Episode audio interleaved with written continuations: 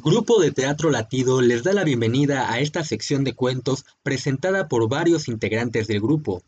Sigan y compartan la transmisión de hashtag Ventana Cultural y que sigan pasando un excelente Día del Niño.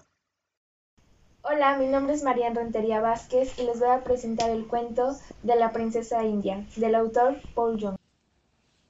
El cuento de la hermosa doncella india, la hija de un jefe de la tribu Mulnoma.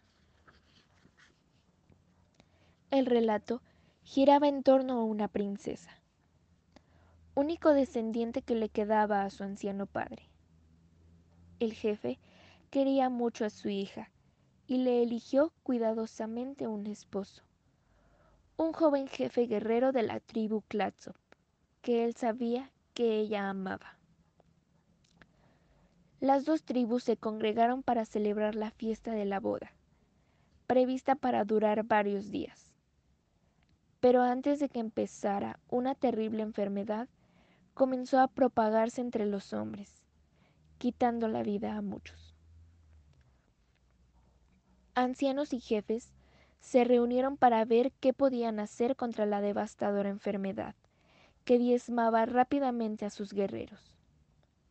El curandero más viejo entre ellos habló de cómo su padre, al envejecer y estando próxima a su muerte, había predicho una terrible enfermedad que mataría a sus hombres, mal que sólo podría detenerse si la pura e inocente hija de un jefe daba con gusto la vida por su pueblo. A fin de cumplir la profecía, ella debía subir voluntariamente a un risco sobre el río Grande y saltar desde ahí a su muerte en las rocas del fondo. Una docena de jóvenes, todas ellas hijas de los diversos jefes, fueron llevadas ante el Consejo.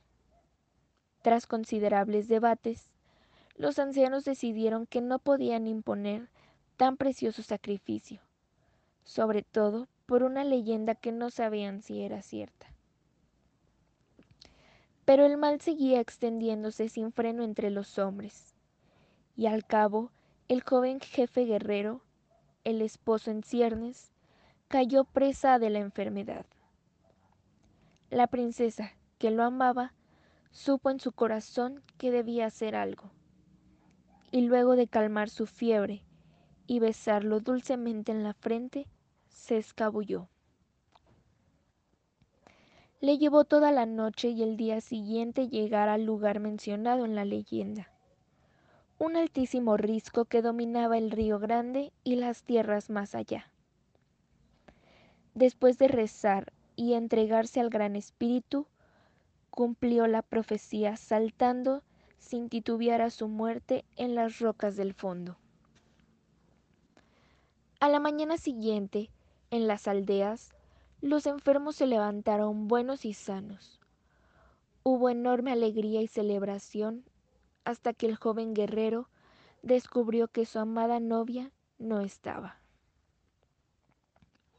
Cuando la conciencia de lo ocurrido se extendió entre la gente, muchos emprendieron el viaje al lugar donde sabían que encontrarían a la princesa.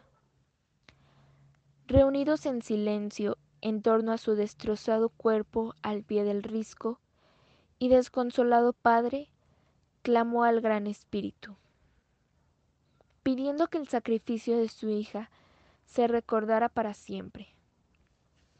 En ese momento empezó a caer agua desde el lugar donde ella había saltado, que se convertía en fina niebla al llegar a los pies de la gente, formando poco a poco un bello estanque. No se olviden de seguir con la transmisión de hashtag Ventana Cultural. Eso es todo por parte del Grupo de Teatro Latido. Nos vemos en la próxima.